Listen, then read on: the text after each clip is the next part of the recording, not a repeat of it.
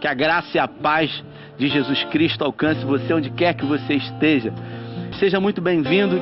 Eu estou com muita expectativa no meu coração e eu estou com muita esperança daquilo que Deus já colocou no meu coração para a minha vida e para a sua vida. Eu tenho uma palavra de Deus para o seu coração e o tema da mensagem de hoje é decida ter esperança. Ter esperança é uma decisão, por isso nós precisamos decidir ter esperança nesse tempo.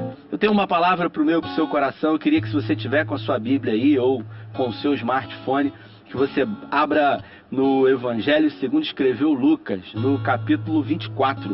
E a gente vai falar hoje sobre decida ter esperança.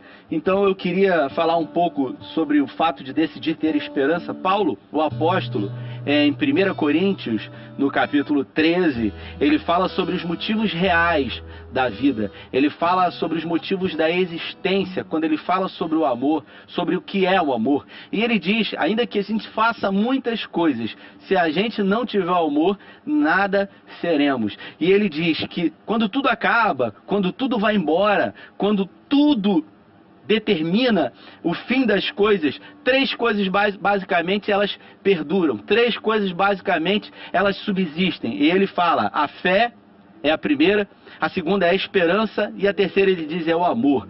E ele continua dizendo: das três, a mais importante, sem dúvida alguma, é o amor.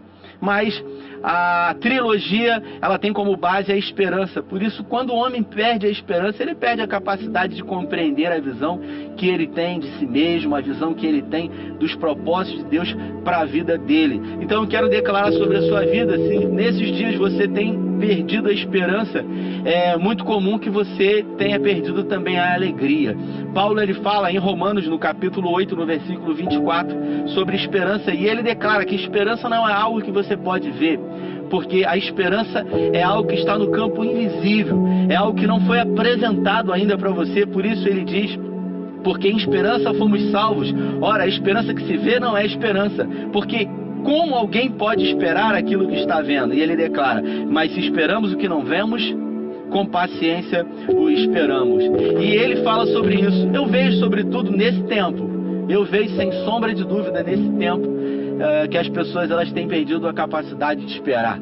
Sem sombra de dúvida, as pessoas nesse tempo têm perdido a esperança, a sensibilidade.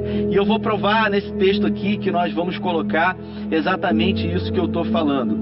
É, eu queria que você acompanhasse comigo aí no, no Evangelho de Lucas, no capítulo 24, a partir do verso 1. Você fica comigo?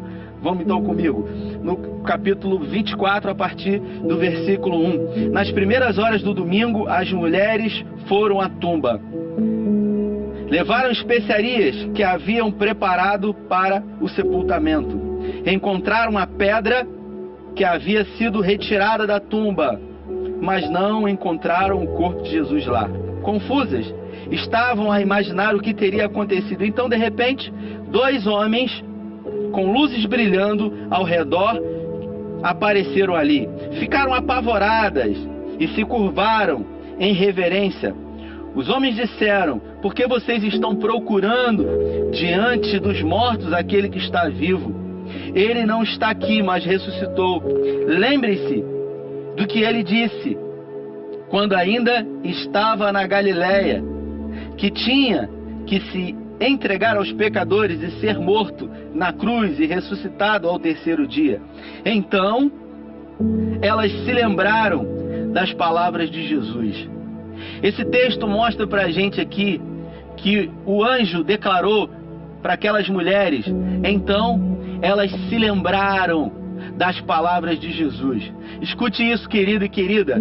Só se lembra de alguma coisa alguém que já esqueceu. Essas mulheres, elas já haviam se esquecido das palavras que Jesus havia proferido sobre elas. Essas mulheres já haviam se esquecido das promessas que haviam declarado sobre a vida delas. Essas mulheres já haviam se esquecido de tudo aquilo que Deus havia falado e feito que iria acontecer nos outros dias. E é aqui que a gente entende quando a gente perde a capacidade de esperar ou de esperançar a gente definitivamente não consegue mais ver. A gente se esquece de quem nos prometeu, a gente se esquece da presença do Senhor. Eu não sei se você nesses dias tem se esquecido das promessas que Deus declarou sobre a sua vida, dos propósitos que Ele tem sobre a sua vida, mas eu quero dizer para você nessa noite que a noite de ceia do Senhor, que é a noite de ressurreição, as promessas de Deus, elas continuam tendo validade sobre a minha e sobre a sua vida, por isso creia, por isso confie, por isso não perca a capacidade de esperar, porque aqui, é exatamente aqui nesse ponto que a gente precisa decidir o que, que a gente vai fazer. Se a gente vai continuar tendo esperança ou se a gente vai definitivamente parar e decidir não ter mais esperança. E o texto continua dizendo: deixaram o túmulo e contaram tudo aos onze e aos demais. Repita comigo aos demais, você em casa aí. Não, você não falou não. Fala para quem está do seu lado aí, aos demais. Vocês também não falaram não. Fala aí, ele, aos demais. Aos demais. O texto diz isso.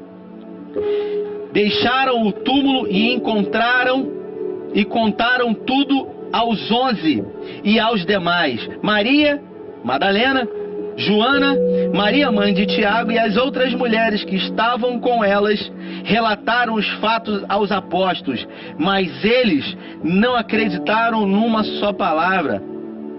E disseram, achando que eram coisa da cabeça delas: Ei, quem perde a capacidade de esperançar já não acredita mais que é possível. Esses discípulos aqui, ao ouvirem o relato daquelas mulheres que ouviram dois anjos declarando que Jesus não estava entre os mortos, eles não tiveram a capacidade de acreditar mais. Sabe por quê? Porque quando a gente perde a esperança, a gente já não espera mais que Jesus ele vai ressuscitar. A gente não tem mais a convicção de que o quadro vai ser revertido, que a situação ela vai ser mudada, que o milagre ele vai acontecer. Afinal, nós estamos falando aqui de um domingo pela manhã.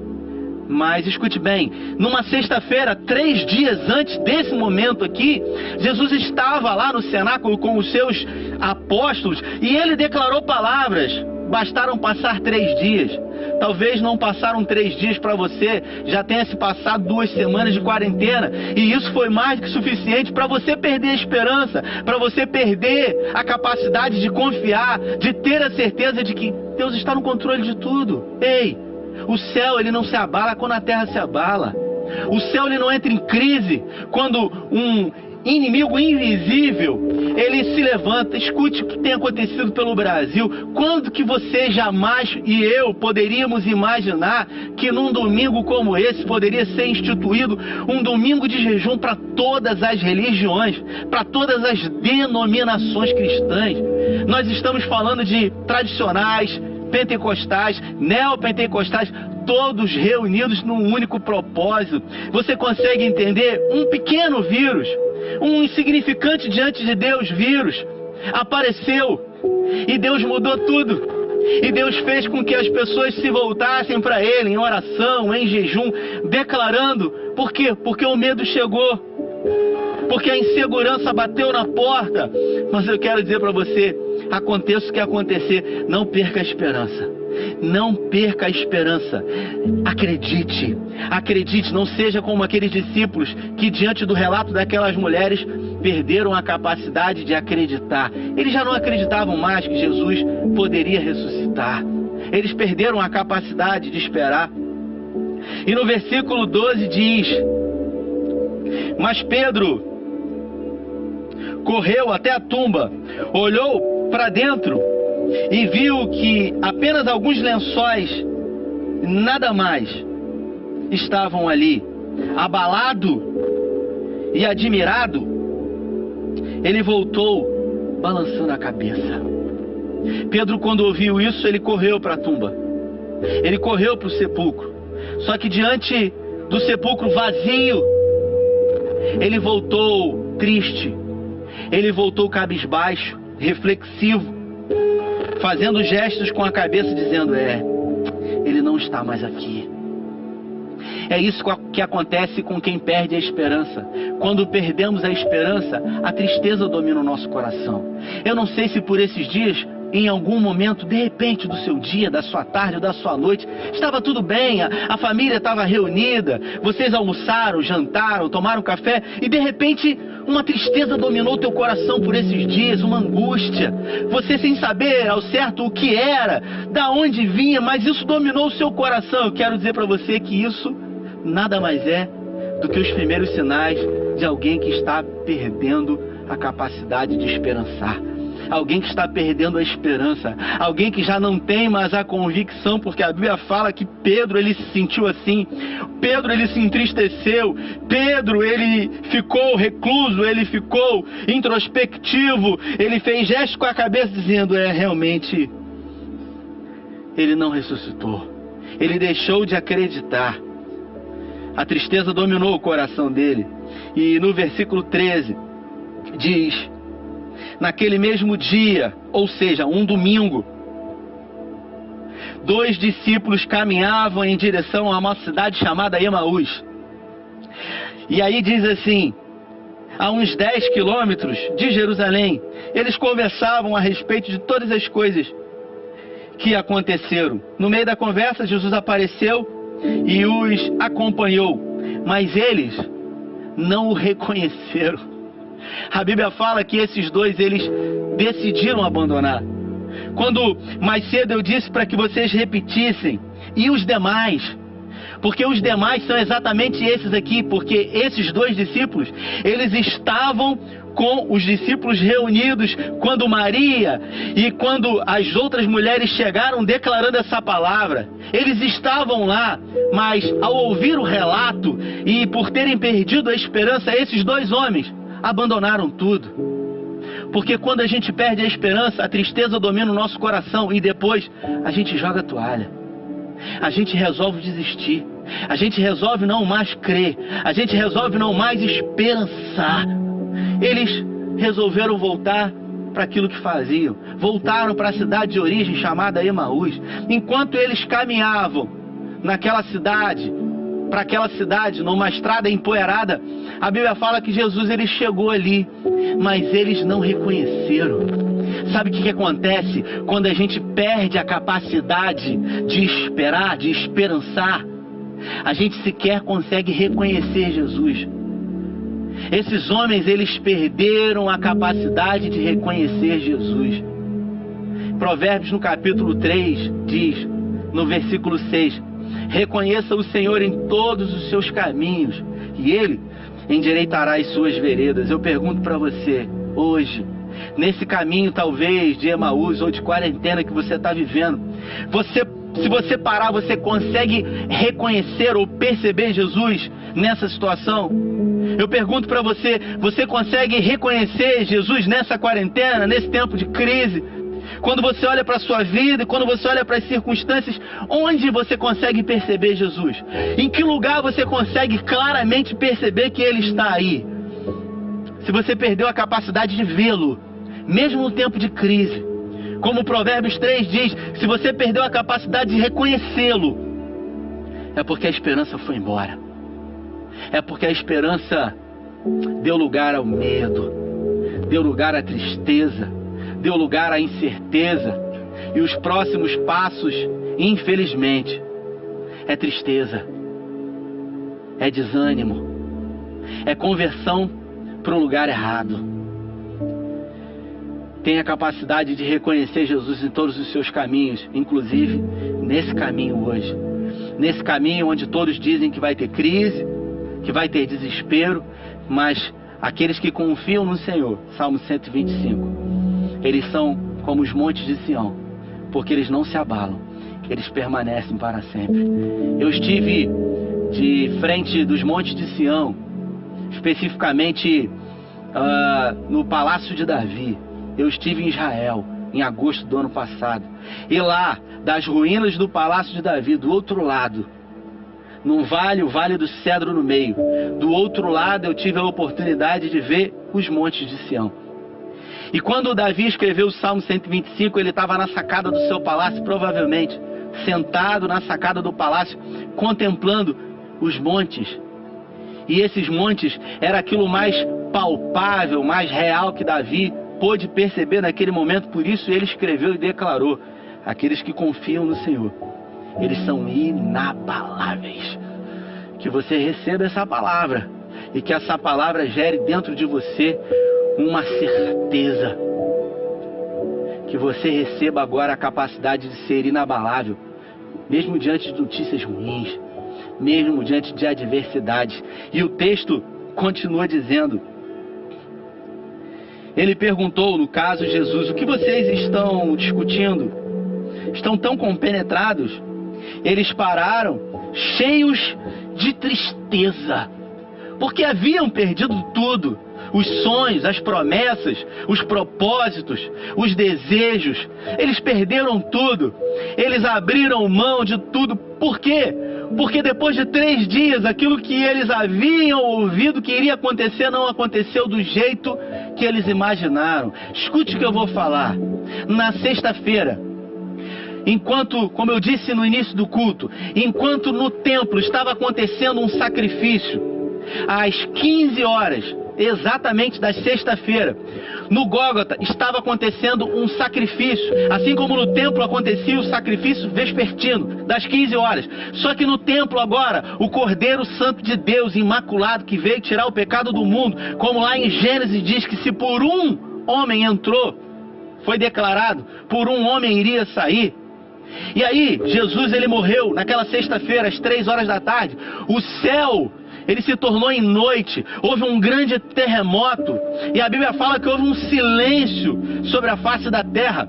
E Jesus, entre sexta-feira e domingo pela manhã, a Bíblia fala que ele foi ao céu, ele foi às profundezas da terra, ele foi ao inferno, e ele tomou a chave da morte do inferno. Ele roubou de Satanás um escrito de dívida que havia contra mim e contra a sua vida. Ele nos justificou, ele nos libertou. Por isso toda mentira, todo engano foi dissipado, foi destruído. Jesus, ele estava trabalhando ao meu e ao seu favor, e por isso, no domingo pela manhã, ele ressuscitou com a chave da morte e do inferno. Ele expôs publicamente todos os principados e potestades. Ele fez cumprir as promessas de Isaías, de Zacarias, de Jeremias.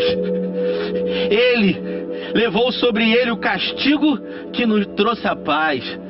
E agora, esses homens aqui acharam que ele não havia ressuscitado, que era apenas uma conversa fiada, que era uma brincadeira depois de três anos e meio. Um desses homens, chamado Cleopas, era irmão do pai de Jesus, irmão de José, ou, ou seja, tio de Jesus, perdeu a capacidade, e a Bíblia fala, cheios de tristeza, como se tivessem perdido o melhor amigo.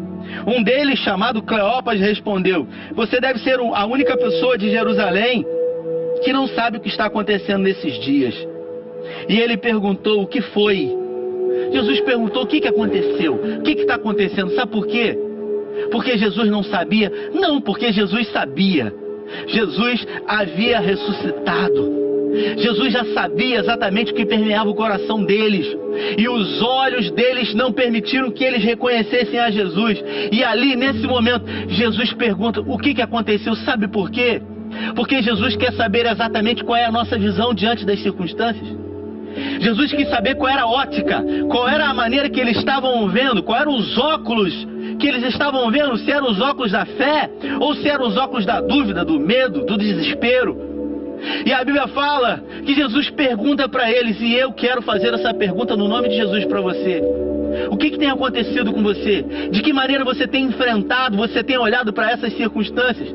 De que maneira você tem ouvido essas notícias que são pavorosas, mesmo você tendo uma fé em Deus? Porque a forma como eu recebo, reajo diante de tudo isso, vai determinar como eu vou me posicionar. Se eu vou permanecer decidindo ter esperança ou não. São em momentos como esse que nós precisamos decidir se vamos caminhar tendo esperança ou se vamos voltar atrás e abrir mão a tudo o que já vivemos. O texto continua dizendo: Ele perguntou: O que foi? eles disseram as coisas que aconteceram a Jesus, o Nazareno. Ele era um homem, ele era, ele era um homem, e eles começam a declarar no passado: passou, já não é mais já não foi. Peraí, e a multiplicação dos pães e dos peixes? Peraí, e os milagres dos surdos que ouviam, dos cegos que viam, dos coxos que andavam, e o mar que estava revolto e sobre uma palavra ele se acalmou, e os ventos, que foi dada uma ordem a eles, e muitos deles disseram: Quem é esse? Que até o mar e o vento o obedecem. Tudo isso já não fez mais sentido. Tudo isso passou por causa de uma decisão de não permanecer em esperança. E a Bíblia fala, aleluia, um homem de Deus, um profeta, que falava e fazia como ninguém, era abençoado por Deus e amado pelo povo. Mas os nossos líderes, os principais sacerdotes, o traíram e sentenciaram à morte e o crucificaram. E aí o texto diz, eu trouxe a tradução da Bíblia a Mensagem do Eudine Peterson. E o Eudine, ele agora ele diz o seguinte: Tínhamos esperança de que ele fosse libertar Israel. Mas hoje é o terceiro dia desde que tudo aconteceu. Tínhamos esperança, eles perderam a esperança. Ei, querido, tudo que você não pode perder nesses dias é a esperança. E Paulo fala que a esperança não é algo visível. A esperança não é algo palpável. A, espera, a esperança não é algo tangível, mensurável. A esperança é aquilo que você não vê, mas a certeza de que você tem por aquilo que você já recebeu. Por isso, permaneça na esperança. Se você perdeu a esperança, se o medo, se a ansiedade, se o pavor, se a preocupação dominou o seu coração e você perdeu a esperança, eu quero dizer para você: hoje você pode decidir ter esperança novamente, porque ter esperança é uma decisão, eu decido. E uma vez que eu decido, eu posso novamente voltar a sonhar. Eu posso novamente crer que todas as promessas de Deus elas continuam tendo validade na minha vida. Eles dizem: tínhamos esperança de que ele fosse libertar Israel, ser o libertador de Israel. Mas hoje é o terceiro dia desde que tudo aconteceu. E algumas mulheres do nosso grupo, olha ele falando aqui, eles falando aqui que estavam reunidos com as mulheres lá, nos deixaram confusos. Você sabe o que, que a gente aprende com isso aqui? Quando a gente perde a esperança, a gente fica confuso. Porque a gente passa a dar ouvido a tudo, a crise, a jornais, a noticiários. Já tem gente que está ficando louca. Porque cada hora ouve e recebe um vídeo diferente. Hora dizendo que não vai contaminar ninguém. Hora dizendo que vai matar. Tem gente que já está ficando louca. Tem gente que não está morrendo, já morreu. Só vai ser enterrado daqui a alguns anos. Eu conheço pessoas que morreram com 30, só que só foram enterrados com 40, com 50, com 60 anos. Pessoas que não morreram fisicamente, morreram existencialmente, deixaram de viver, deixaram de contemplar a vida e condicionar na vida a esperança de que o controle de tudo está nas mãos do Senhor. É Ele que sabe o dia e a hora, é Ele que tem o controle. É Ele é tudo que vem dele, por meio dele, para ele, como Paulo fala em Romanos capítulo 11, a partir do verso 33, quando ele diz: Ó oh, profundidade da riqueza, tanto da sabedoria quanto da, do conhecimento de Deus. Quão insondáveis são os teus juízos, quão inescrutáveis os teus caminhos. E ele diz: Quem compreendeu a mente do Senhor? Quem foi o seu conselheiro? Quem primeiro deu a ele para que ele fosse restituído? E Paulo diz: Porque por meio dele por Ele e para Ele são todas as coisas. Glória, pois, a Ele eternamente. E amém. E eles continuam dizendo: Ficamos confusos. Hoje de manhã, bem cedo, elas estiveram no túmulo, não encontraram o corpo e voltaram com uma história de terem visto anjos e que esses afirmaram que ele estava vivo. Alguns dos nossos amigos foram ao túmulo para verificar, no caso Pedro, e encontraram ele vazio, como as mulheres disseram, mas não viram a Jesus. A Bíblia fala que bem-aventurados são aqueles que creram e não precisaram ver. Bem-aventurados são aqueles que decidiram voluntariamente acreditar. Crer contra a esperança. Escute o que eu vou dizer. A Bíblia fala que Abraão, ele é conhecido na Bíblia como o amigo de Deus. E quando a Bíblia diz que Abraão é o amigo de Deus, ele não é um amigo de Deus simplesmente de uma hora para outra. Foi construída uma relação de amizade. E essa relação de amizade, ela se deu diante de muitos anos e diante de muita luta, diante de muita provação, diante de muito deserto que Abraão viveu. E a Bíblia, quando faz menção a Abraão, decide chamar Abraão de pai da fé. Lá em Hebreus, no capítulo 11, ele é o pai da fé. Por quê? Porque a Bíblia diz que ele decidiu crer contra a esperança. Nesses dias eu quero declarar sobre a sua vida que você precisa crer contra a esperança. Ainda que tudo diga que não, quando tudo diz que não. A Bíblia fala que nós precisamos crer contra a esperança. Sara já velha de idade, estéreo, impossibilitada de gerar filhos, mas ainda assim, crendo, recebeu a promessa de Deus a sua, a sua próxima descendência, Isaac, casou com Rebeca, estéreo, e ele decidiu crer contra a esperança. São diante de situações difíceis que a nossa fé é testada, que nós somos provados. E aprovados ou não, diante das circunstâncias que nós estamos vivendo, eu pergunto para você: nessa noite você decide permanecer na esperança? Você decide ter esperança? Ou você decide permitir que o choro, que as lágrimas embacem a visão do olhar da promessa de Deus na sua vida?